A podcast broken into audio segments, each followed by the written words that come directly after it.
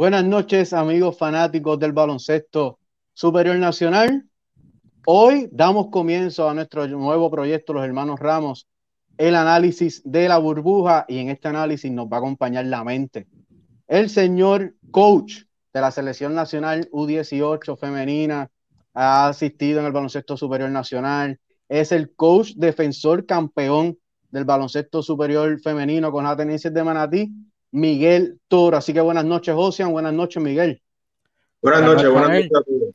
Buenas noches, Anel. Buenas noches, Miguel. Buenas noches a todos los televidentes. Oye, hoy empezamos un nuevo ciclo dentro de, nuestra carrera periodística, analizando la burbuja desde nuestro hogar, junto a uno de los mejores coaches de esta área oeste y que se ha abrido paso poco a poco en el baloncesto superior nacional.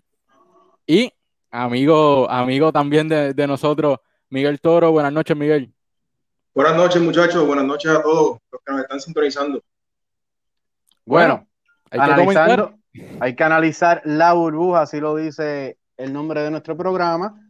El baloncesto superior nacional se reivindica en un formato de burbuja. Es la segunda liga en el mundo que lo va a hacer. La primera fue la NBA. Y Puerto Rico no se queda atrás, así que lo va a hacer en formato de burbuja rápidamente. Eh, la burbuja se va a jugar nueve juegos, cada equipo va a jugar un solo juego con cada uno. Y cuando terminó el baloncesto superior nacional, que se paralizó por el COVID, eh, habían equipos que habían jugado sobre seis juegos, otros habían jugado, el menos que jugó, jugó tres. Pues el baloncesto superior nacional hizo una fórmula donde todos los equipos quedaran en tres partidos borrando derrotas, cuando se acabaran las derrotas iban a borrar victorias y en ese orden es que vamos a ir analizando eh, cada quinteto. El primer quinteto que marcha en la primera posición son los Piratas de Quebradilla con 3 y 0. Josian, hablan un poquito de los Piratas. Oye, los Piratas de Quebradilla, que hay cambio de refuerzos. Cody Clark, quien había promediado 12.8 puntos por desafío, un 32% del área de 3 puntos, un 52% de 2 no repetirá. En lo que es la burbuja, entra Mark Lyon, un armador que viene de jugar en Israel con el club, con el club Hapoel Tel Aviv, donde promedió 11 puntos, 27.8% del área de los tres puntos y 38.2% de campo. Repiten también a su refuerzo Lamar Patterson, jugador que promedió 13.5 rebotes, 5 asistencias con un 42% de dos puntos en los cuatro desafíos que participó antes de que se detuviera la burbuja gracias al COVID. Oye, vamos entonces, ellos no, no sale nadie, quien entra es Mar Lion, tienen activo todo su personal, tienen a Pelaco Hernández, tienen a Mike Rosario, tienen a Brian Díaz, tienen a Bimbo Carmona, tienen a un Alex Franklin al 100% y el análisis, la mente, el cerebro nos va a decir ¿Qué podemos esperar de los Piratas de Quebradilla? Dímelo, Miguel. Mira, eh, los Piratas por lo general siempre traen un refuerzo armador. Yo, yo no sé si, ¿verdad? Obviamente tienen que recordar el 2013, Kevin Leach, que le dio el campeonato a ellos, porque es la posición que ellos carecen y los, refuerzos, eh, que son refuerzos, que no son invitados, que son refuerzos, que vienen a impactar los equipos, tú los traes en las posiciones que tú careces. Obviamente con todo su personal disponible, eh, yo los tengo bien arriba en el standing cuando, cuando la burbuja empiece, porque ya se conocen, son veteranos. Este muchacho, Mark Lyon, tuvo buenos números en una liga que dura.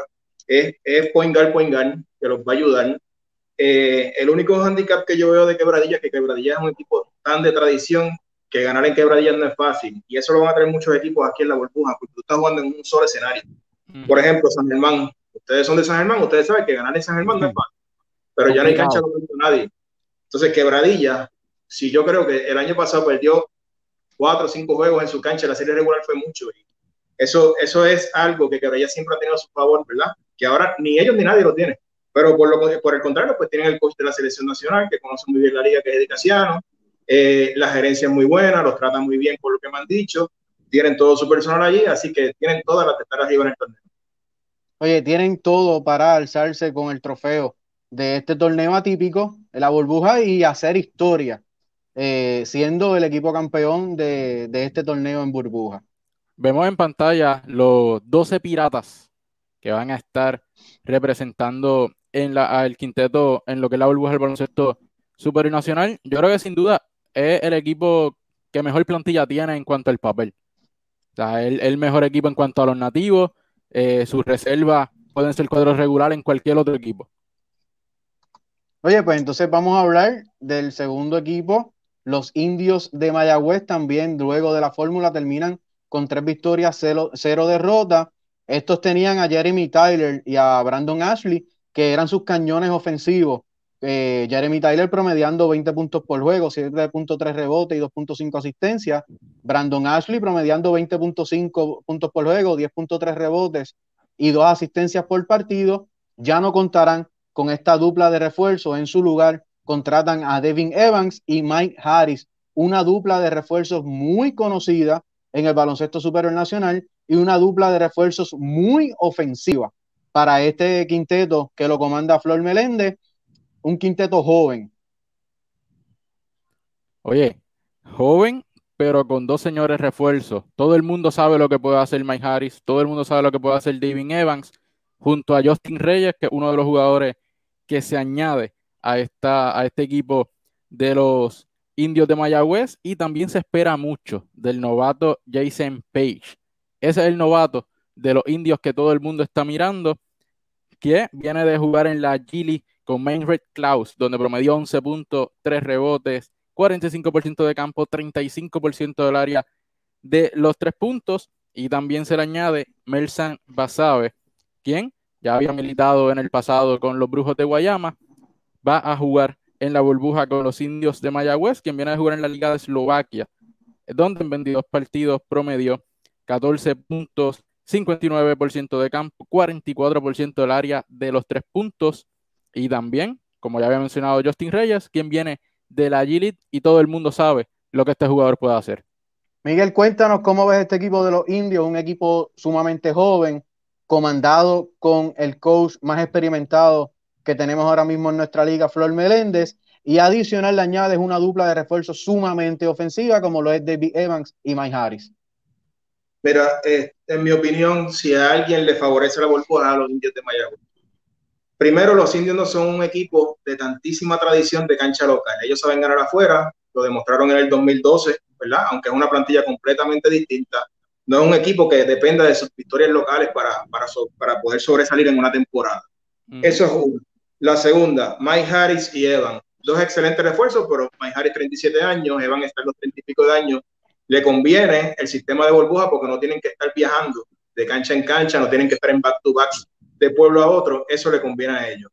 Eh, la única, el único handicap que pueden tener, que ustedes lo mencionaron, es la juventud, ¿verdad? Que no, no siempre es ideal cuando estás ya cerrando la temporada. Pienso que por eso la gerencia trajo estos dos veteranos, este, refuerzos veteranos, ¿verdad? Para que pudieran complementar con los, con los muchachos jóvenes. La gente vio lo que es capaz Justin Reyes. El otro muchacho, eh, Jason Page, es un fenómeno. No lo han visto jugar aquí, pero tiene todas las cualidades para poder sobresalir en esta liga. Eh, en, la posición de armador, ¿verdad? Que está Cristian Pizarro, eh, es una posición en la cual, ¿verdad? Él tiene que probarse.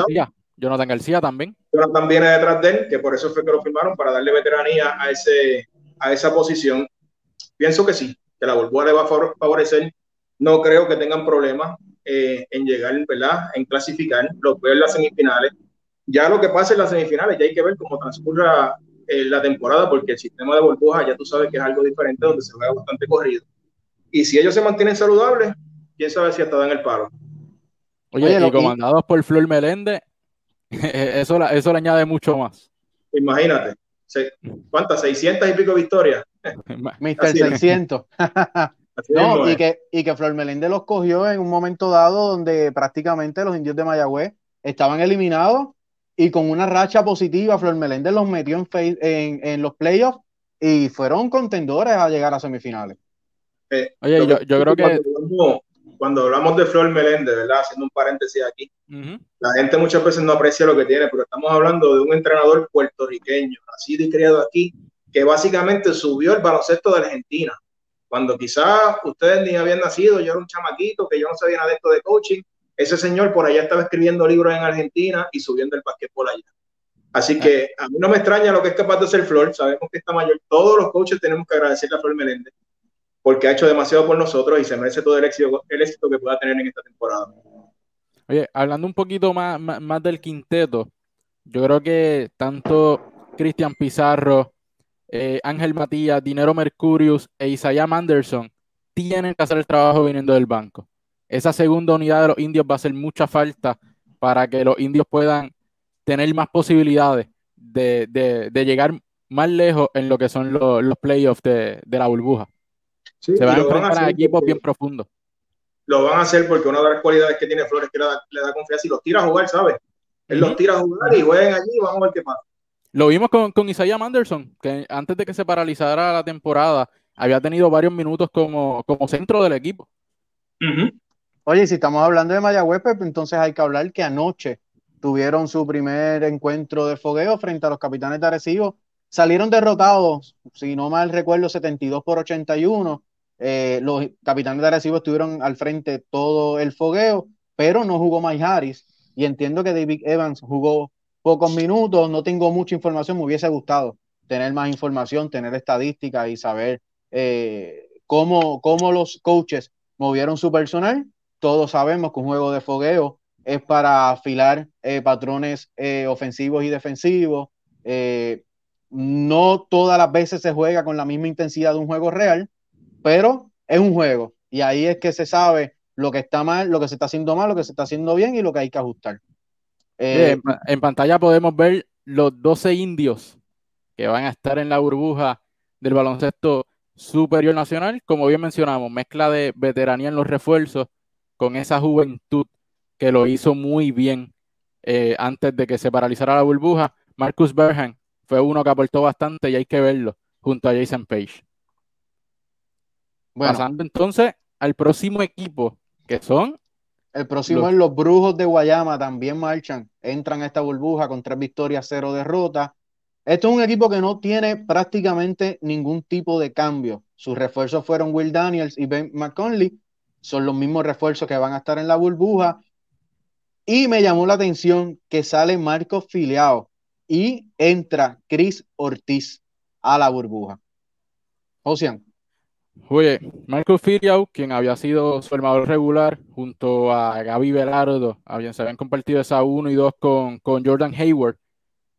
Es una pequeña baja del quinteto de los brujos, pero igual es uno de los equipos que en cuestión a, a su plantilla está más completo. Chris Ortiz Viene de jugar en Dinamarca, promedió 10 puntos, recogió 4 rebotes, lanzó para un 40% de campo, un 29% del área a los 3 puntos. Sus refuerzos se quedan exactamente los mismos. Will Daniels y Ben McCauley, que son jugadores que logran hacer su trabajo. Miguel, ¿qué piensas de, estos brujos que, van a entrar a la burbuja?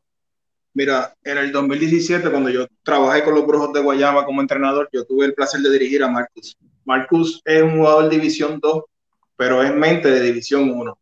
Este, Marco es demasiado inteligente en la cancha eh, y es una baja sensible. De hecho, tuve comunicación con él. Él tiene un negocio de real estate en Estados Unidos y decidió quedarse allá por la cuestión de la pandemia y todo lo demás. Y no es que no vaya a volver, pero por ahora no va a estar disponible.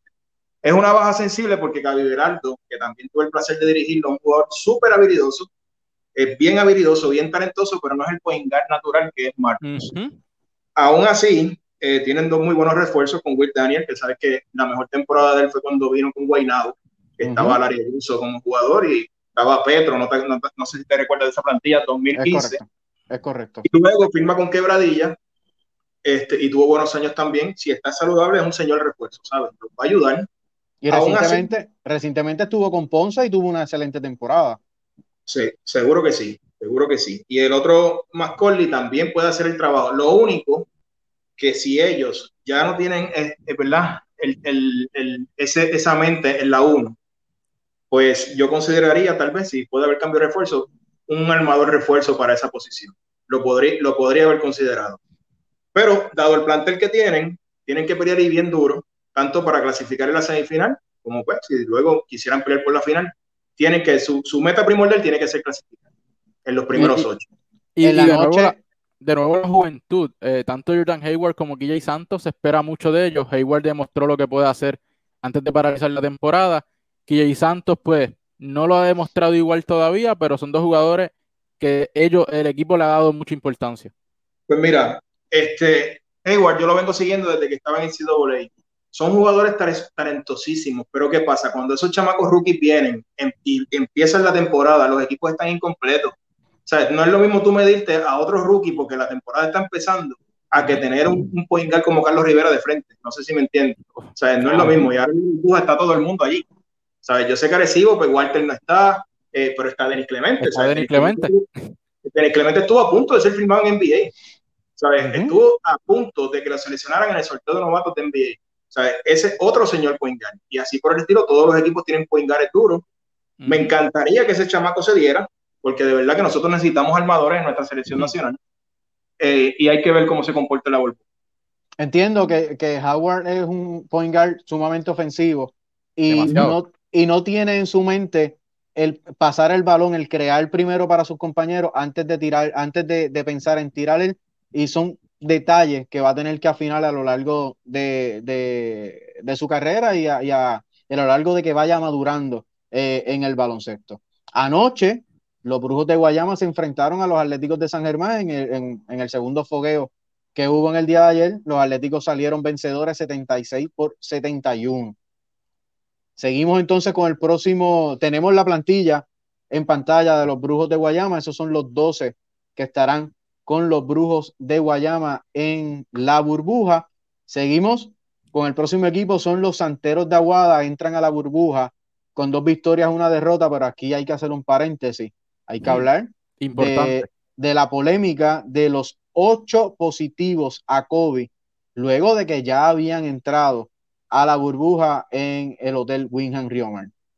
Eso es algo que pone en entredicho que cómo pueden lucir los santeros, pero nuestros amigos de Cash and Shoot publicaron que se les va a permitir jugar, pero tienen que contar con siete jugadores que den negativo para poder ingresar de nuevo al hotel y los jugadores estarán cumpliendo su proceso de aislamiento del 14 al 19 de noviembre, regresarían a cancha el 20 de noviembre, así que hay que ver cómo esto puede cambiar los planes por completo al equipo campeón, que es uno de los que sufrió algunas bajas.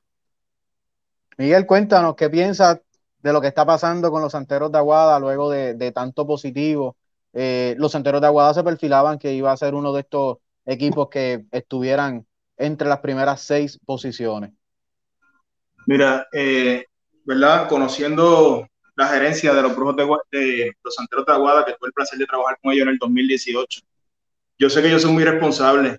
Yo pienso que el trabajo en la burbuja se está haciendo, donde quizás pudo haber algún eslabón perdido fue en la pre-burbuja de los equipos. Y crucemos los dedos para que no salgan más positivos, porque yo sé que allá adentro están haciendo las cosas bien, pero el COVID no tú no das positivo rápido, ¿sabes? Si lo cogiste antes y te metiste allá adentro, es un problema. Y tienen un gran problema ahora ¿sabes? Porque ellos tienen que jugar los nueve juegos, que van a jugar todos los demás equipos. Y jugar nueve juegos en once días es sucio difícil. Y entonces, si tú le sumas a eso que no, no se sabe dónde está este eh, Jean Claver, no sé si ha contestado, pero estaba desaparecido. Eh, Ricky Sánchez no creo que venga a jugar. O sea, no, definitivamente no es el equipo, Holland no está. O sea, no es el mismo equipo campeón del año pasado. Chris Brady tampoco viene, Jonathan Rodríguez no estará tampoco. Eh, por esto estarán entrando Ángel Puy García, Jonathan Ocasio, el novato Leandro Allende y Emanuel Peyot. Que son jugadores que, que, su plantilla con lo que había disponible, pero vuelvo y repito, los santeros 2020 no son los santeros 2019, nada más. Para nada. Para y, nada. y, su dupla de refuerzo será Brandon Costner, que todos lo conocemos, que tuvo muy buenos años con los Grises de Macao, y repiten a Joseph John. La incógnita está en que Brandon Costner esté en forma y esté en ritmo de juego. Si este jugador está en ritmo de juego y hace buena dupla con Joseph John, serían sobre 25 o 30 puntos por noche y sobre 15 a 20 rebotes entre los dos como pareja. Bueno, los rebotes son áreas de esfuerzo, eso sí pueden estar. Pero entonces tú al tener tantas bajas ofensivas como Jonathan Rodríguez y todos los que ustedes mencionaron, es bien fácil ajustar con dos jugadores nada más cuando, cuando son dos jugadores, si tú no los acompañas bien, técnicamente es bien fácil ajustar con esos dos jugadores y bajarle los puntos. A, eso iba, si miramos la plantilla, prácticamente el anotador de esa plantilla viene siendo Brandon Costner. Sí, sí, no, señor refuerzo, hay que ver, siempre ha tenido problemas de peso, pero es muy habilidoso. Este, pero como te dije, cuando las millas cuentan que se escautea mucho, más que los coaches van a estar ahí encerrados, que van a tener todo el día para estar viendo videos y cauteando. Eh, es fácil quitarle la fortaleza a dos jugadores solamente porque tienes de dónde sacar, ¿entiendes? Ahora, si tú tienes cinco anotadores en la cancha, pues, ¿qué tú vas a dar? a alguien le tienes que quitar algo para quitarle la fortaleza al otro, ¿entiendes? Claro. Se podría hablar de Guillermo Díaz como voz ofensiva, pero todos sabemos que Guillermo Díaz, eh, en su carrera en el baloncesto superior nacional, en los últimos años ha sido un jugador frío y caliente que una noche explota ofensivamente y anota sobre 20 puntos, pero hay noches que simplemente las cosas no le salen. Adicional a eso, es muy sensible a las lesiones. Eso es algo que también lo, persigue y no da confianza en que, pueda, en que pueda terminar los nueve partidos jugando un gran nivel. Correcto. Bueno, pues vamos a hablar entonces de los capitanes de Arecibo. Entran con dos victorias, una derrota, unos capitanes que eh, tienen una excelente gerencia que siempre se la saca de la manga y tú ves en temporada muerta que los capitanes pues no se han movido mucho, eh, que tienen incógnitas con sus estrellas, que quizás no le lleguen temprano. Eh, siempre es este equipo que según va empezando el baloncesto superior nacional, ellos van engranando y van subiendo. En esta ocasión, sus refuerzos fueron eh, el ONU y Aaron Harper. repiten al ONU y entonces en, en lugar de Aaron Harper traen a Víctor Ruth, Refuerzo que ya estuvo activo con ellos, todos sabemos lo que es capaz Víctor Ruth en el baloncesto superior nacional, un jugador muy habilidoso, un jugador muy ofensivo, pero no es un jugador de hacer mucha fuerza en la pintura. No contarán con los servicios de, de Yesriel de Jesús, de Joven, eh, Villegas y David Huerta, aunque se mencionó que en algún momento estos jugadores podrían entrar a la burbuja, pero para comenzar no estarán disponibles y entonces traen al novato Brandon Boyd y a Brian Vázquez Ariaza. Ah, como quiera lo añadieron en, el listado de los 12 que van a entrar a la burbuja, al menos a, David Huerta sí lo hicieron, pero entran dos novatos, tienen tres bajas sensibles de jugadores que, son parte de, de, que tienen rol importante en el equipo. Ahora Will Martínez, Raymond Cintrón y Wilfredo Rodríguez tienen las manos llenas eh, en esta burbuja porque tienen que llenar el hueco de esos jugadores que faltan. Coach, ¿cómo vemos a, los, a los campeones que siempre hay que contar, a los capitanes que siempre buscan ser campeones y siempre hay que contar con ellos? Mira, hubo, años, hubo temporadas que Arecibo entraba a séptimo. Y nosotros este, eh, decíamos, yo no sé si conviene estar arriba o abajo, porque el, el que entonces con Arecibo en una serie, cuando venga Walter, cuando venga David, cuando venga Denis, que en ese momento estaba jugando en México, cuando venga toda esa gente, nadie se quería cruzar a ellos y así mismo pasaba, ¿sabes? Ellos eh, no tan solo es que van creando cohesión de grupo según va eh, pasando la temporada, es que le van llegando los caballos. Entonces, dado a eso, que este año no le van a llegar, porque yo no creo que Walter venga para acá. Yerriel no está. Jowen no está. David Huerta, que es el mejor tres de Puerto Rico todavía, no está. Pues entonces, ellos tienen el ONU, sí, un buen centro, pero es un complementario porque recibo, al tener tanto talento nativo, los refuerzos que traía eran complementarios. Y el ONU sí es un gran jugador, pero no un jugador que te cargue un grupo. Tienen a Víctor Ruth, que es un jugador muy habilidoso que los va a ayudar. Tienen a Denis Clemente, que si se mantiene saludable, Denis te puede jugar los nueve juegos de la burbuja a los 40 minutos si le da la gana. Y obviamente Will Martínez y Raymond Cintrón, que yo tuve el placer de dirigirlos los Atléticos de San Germán, son dos guerreros, son dos anotadores, los pueden usar los dos a la vez porque esto es una liga de gares. Eh, con todo y eso, yo creo que el que realmente va a hacer falta ahí es David, porque David defensivamente es demasiado sólido, eh, hacía los stops defensivos, metía el canasto grande, eh, y obviamente pues Walter también, tú sabes, y dado a eso, pues yo creo que en una serie con Quebradilla, con el mismo Bayamón que vamos a hablar de ahorita, pueden tener problemas. No, y, David también le añade que se sube a la 2 y en Puerto Rico es difícil tener un Churingal con la altura de David Huerta, que, en la liga eh, él, domina bastante en esa posición y le da diversidad a lo que es el equipo de, los capitanes de Arecibo. Will Martínez, Raymond Cintrón, como ya mencioné, Wilfredo Rodríguez y Devon Collier son jugadores de suma importancia para ellos. Collier, que bueno, sabemos también su historial de, su historial de lesiones y hay que ver cómo puede estar saludable en estos nueve desafíos. Los capitanes de Arecibo siempre se caracterizan por tener dos plantillas en una. Ellos hacen de tripas corazones Vamos a ver entonces, como dicen, como dicen ustedes, cómo se pueden comportar Will Martínez, Raymond Cintrón, Collier y la, eh, eh, Denis Clemente y la dupla de refuerzo en el ONU. Y, y se me pasó. Víctor ONU y Víctor, Ruth. Oye, bueno, hasta el momento, coach, yo creo que aunque hemos hablado de equipos que pueden tener algún tipo de problema a lo largo de la burbuja, son equipos que deben estar allí, en ese grupo de los que entran. Sí, sí, bueno, por lo menos los primeros ocho sí, todos los que hemos hablado sí. Y es una incógnita porque entonces las series serán de 3-2. Y cuando tú empiezas perdiendo ese primer partido de una serie de 3-2, eh, vas contra la pared y, y, estás alicaído, a punto de morir en ese segundo juego. Oye, cuando nos toca analizar eso, va a estar, va a estar bueno esos análisis. Así mismo es. Bueno, pues vamos entonces con los Paqueros de Bayamón, también equipo que tuvo problemas con eh, la pandemia, con el COVID-19, tuvo también ocho positivos, pero estos fueron eh, tempranos. En la pre-burbuja, entran a la burbuja con, con, buen quórum para, para empezar a jugar. Se suponía que debutaran en la noche de mañana eh, frente a los Brujos de Guayama, pero se atrasó. En su lugar están los Indios de Mayagüez. Se atrasó el debut de los Vaqueros de Bayamón para el 13 de noviembre. Sus refuerzos fueron eh, a principio de temporada Yadela Quindele y Rashon Terry.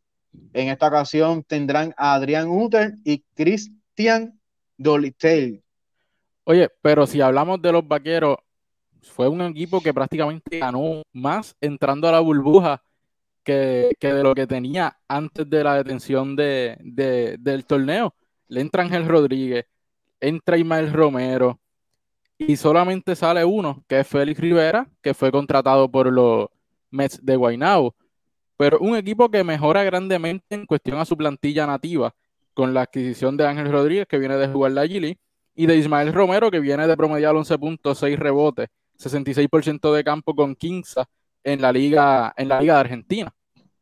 Coach, si bien es cierto que en papel los vaqueros de Mayamón lucen un equipo imponente, un equipo que puede irse de tú a tú frente a los piratas de quebradilla, ¿cuánto puede haberle afectado a los vaqueros de Bayamón esos ocho positivos a COVID, donde su dirigente Nelson Colón tuvo que practicar por dos, tres semanas consecutivas solamente con cinco jugadores?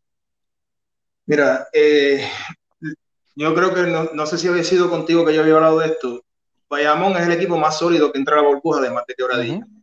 Porque al tú contar con Angelito Rodríguez y con Adrián Uter, que conoce a Nelson Colón y Nelson lo conoce a él, y, y traer a Ismael Romero desde el principio, ya tú tienes todas las de ganar.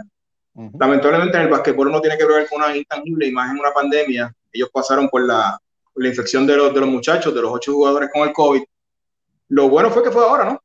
Y entonces pueden, pueden entrar en ritmo cuando empiecen y si se mantienen saludables terminan. Y todas las temporadas, cortas o largas, no es como tú termines, no es como tú empieces, es como termines.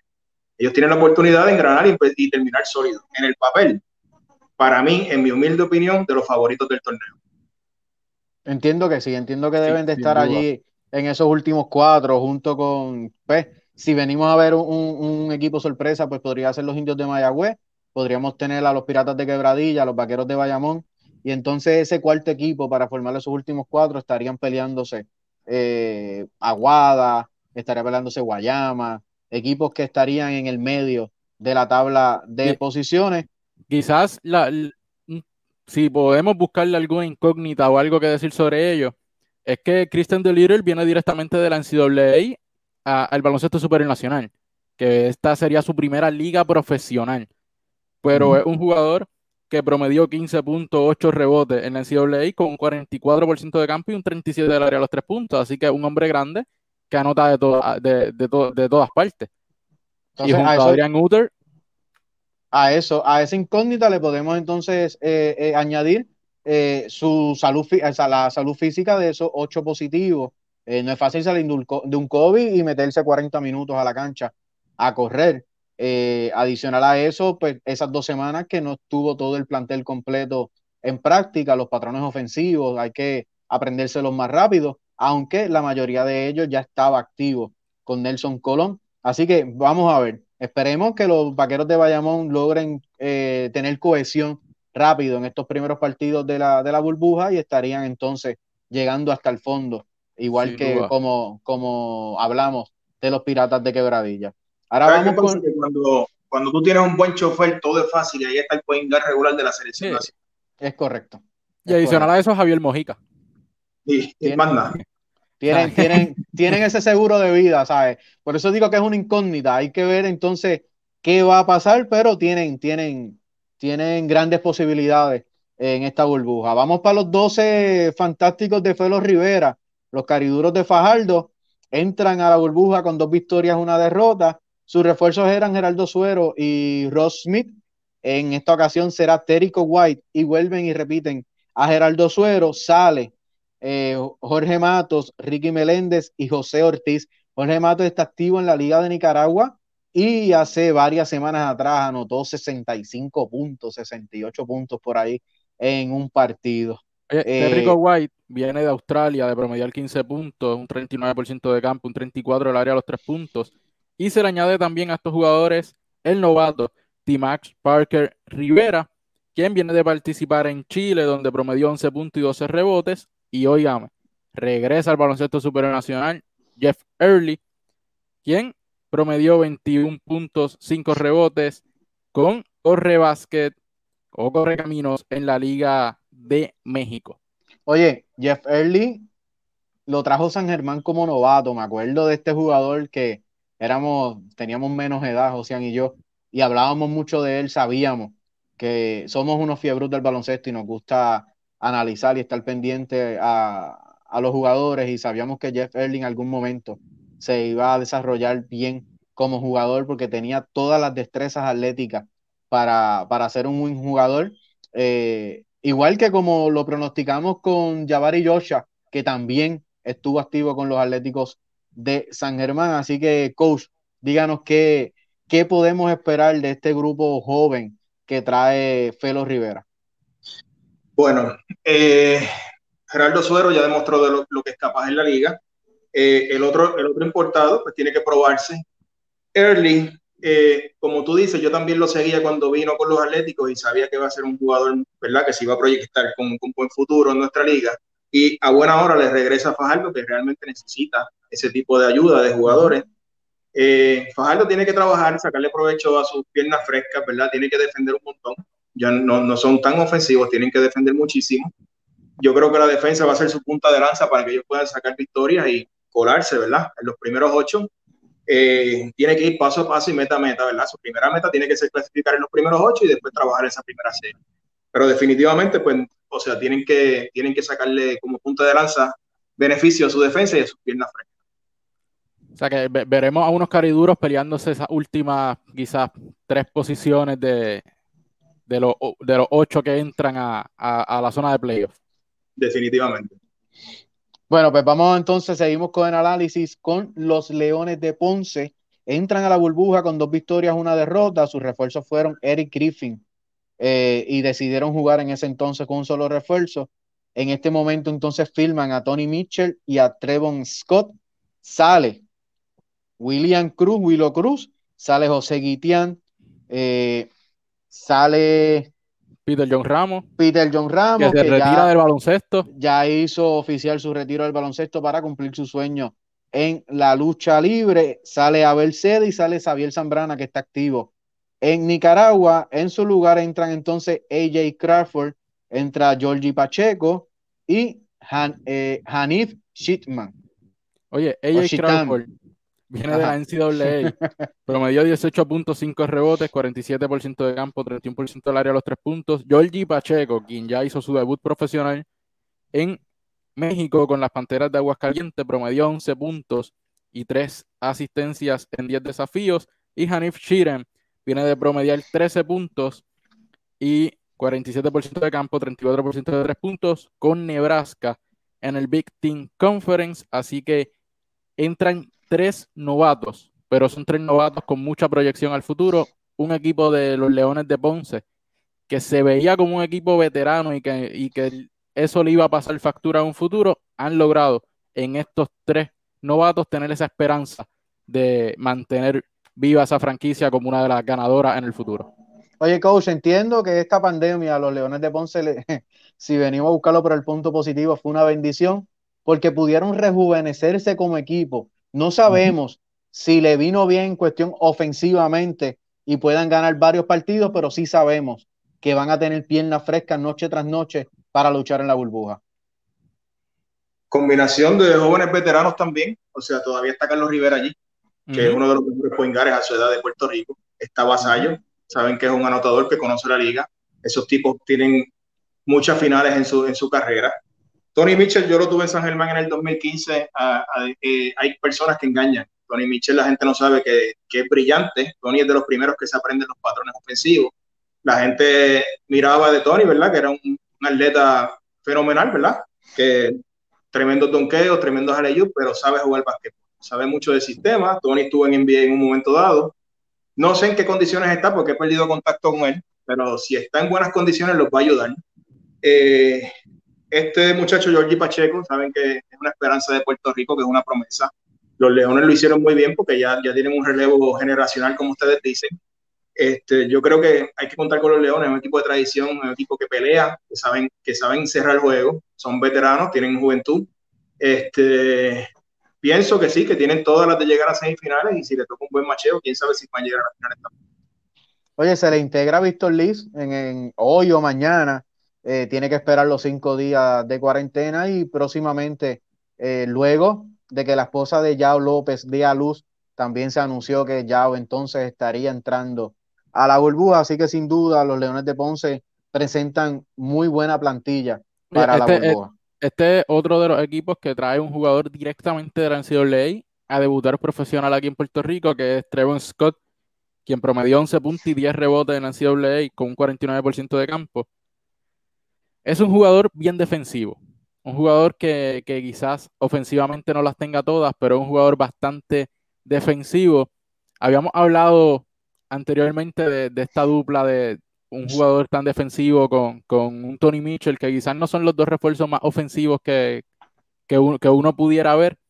Pudiera ser ese un factor clave en, el equipo de los Leones de Ponce, coach. El, el no quizás traer estos super refuerzos como otros quintetos lo han hecho en esta burbuja?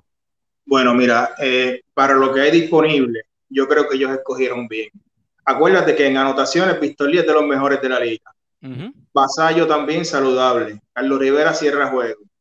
Problemas defensivos que los Leones tuvieron el año pasado, creo que lo resuelven con estos dos muchachos, porque Tony cambia tiros, Tony, Tony es un gran saltarín. El otro eh, refuerzo, Trevor Scott, como tú bien dices, es bien defensivo. Yo creo que esa plantilla está bien. Obviamente tienen que depender mucho de su defensa, pero tienen de todo, saben cerrar el juego, yo lo veo bien. Oye, y con, Carlos López, que es un jugador que ayuda muchísimo en, ese poste, puede salir a defender arriba. Oye, a May Harris, si, un jugador lo vaya bien en, Puerto Rico, es Carlos López, que le, ayuda muchísimo en, esa, en, ese, en ese rol a los Leones de Ponzanel.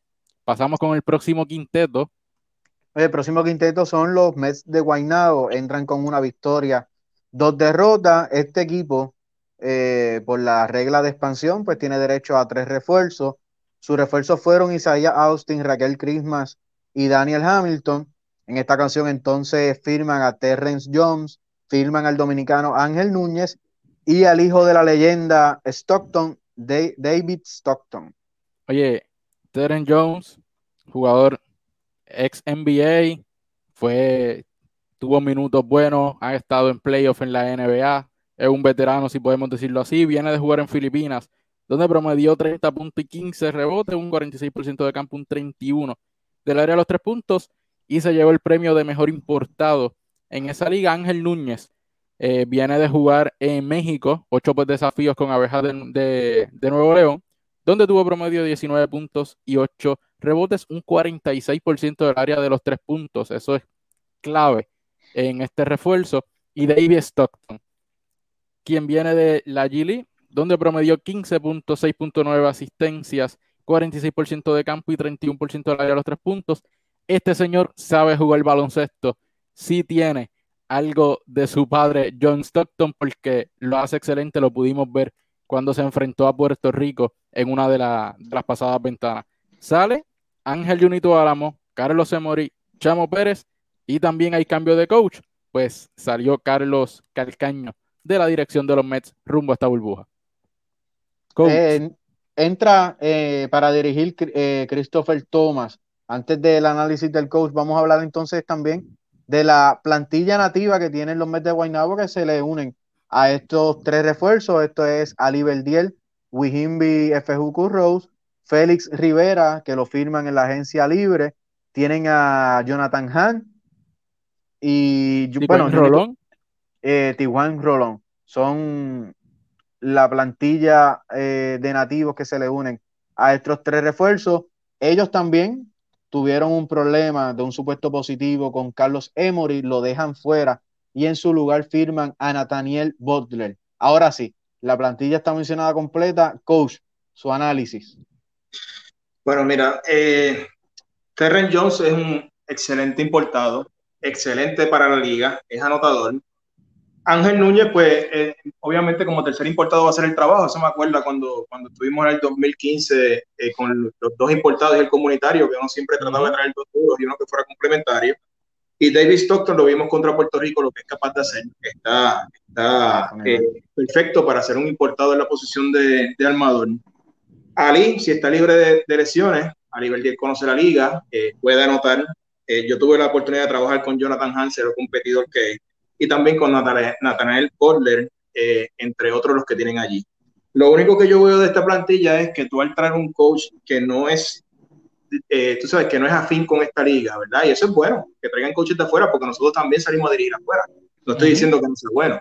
Lo que pasa es que a lo mejor él no conoce la liga como la conoce otro entrenador, tal vez que haya estado aquí. Porque fíjate que Paco Olmo es de los mejores que ha pasado por aquí, no está aquí. Pero sí conoce la liga de aquí.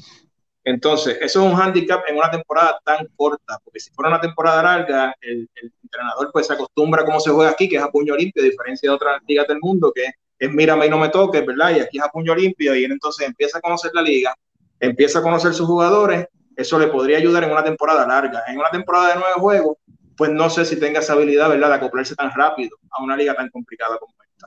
Oye, y, y a un equipo que la baja de Junito Aramo es bien sensible, ya que prácticamente se quedan sin un jugador que puede rotar en esa posición con los refuerzos.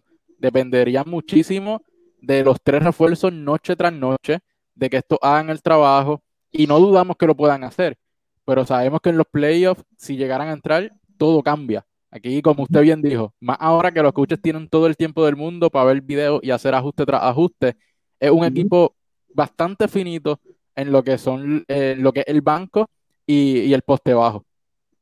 Oye, es un equipo que obviamente Dios quiera y no, pero si tiene algún problema de lesión, lo van a sufrir bastante porque su banco, no, tanto el banco, es que no tienen un jugador que sustituya a, un jugador que, se le lesione de su cuadro regular y que mantenga el ritmo de juego y mantenga ese patrón ofensivo noche tras noche.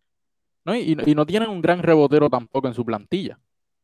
No, no, tienen ese jugador, tienen que ir en ganga el rebote. Si hay algo bueno que siempre hace recibo es que los refuerzos, los importados que ellos traen por lo general, son refuerzos que tienen experiencia en la liga. Los refuerzos siempre van a ser una incógnita. Entonces, tú tienes un entrenador que no conoce la liga, tres refuerzos que no han tocado esta liga. Pues definitivamente Guaynabo es una incógnita completamente.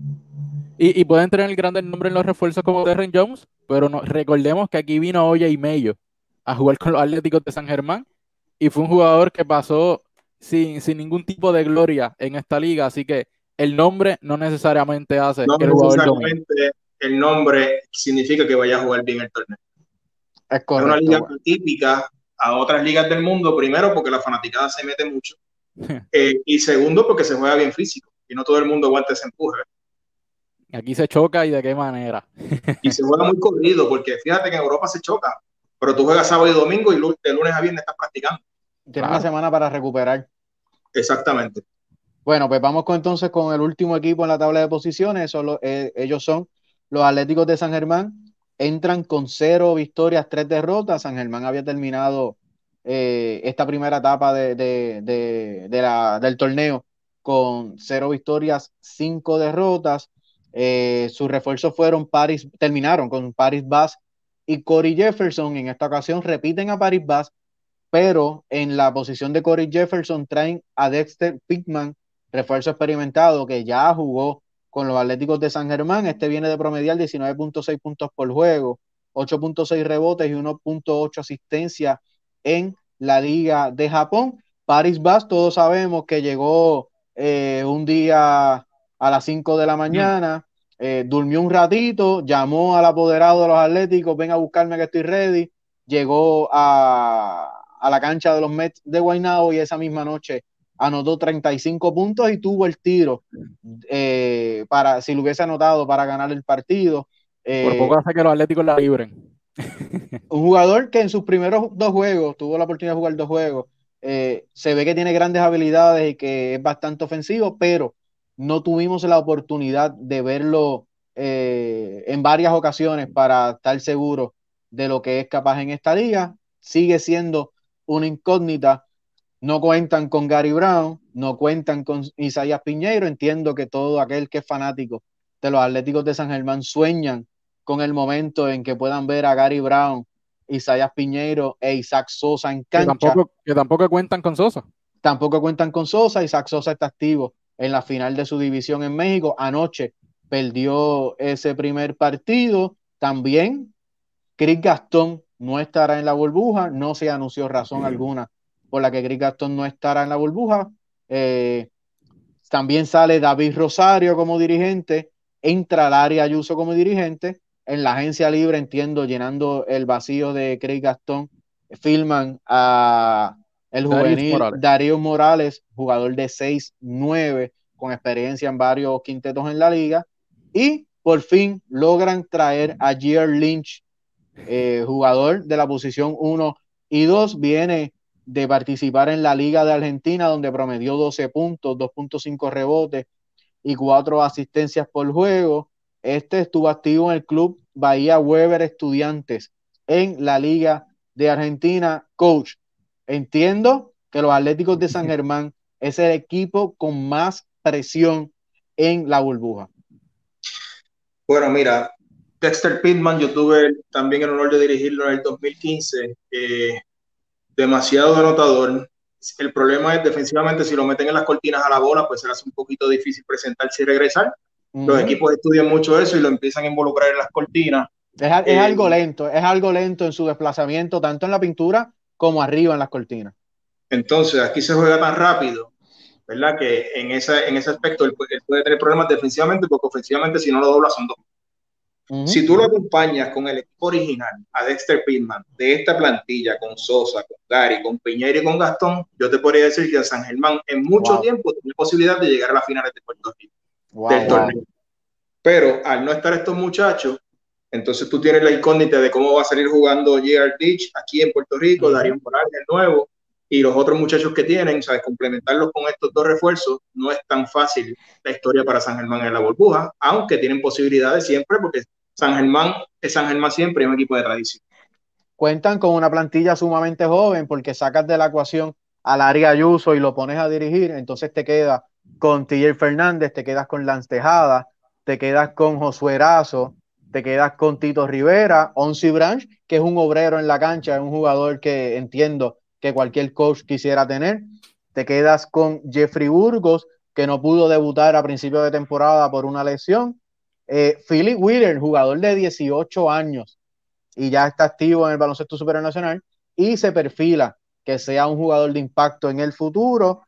Tienes a Freviel Miranda, eh, acompañado entonces de la dupla que ya hablamos de Paris Bass y de Oye, San Germán es una incógnita completa, desde el coach hasta sus refuerzos, porque en la plantilla de nativo Jeffrey Burgos no pudo jugar.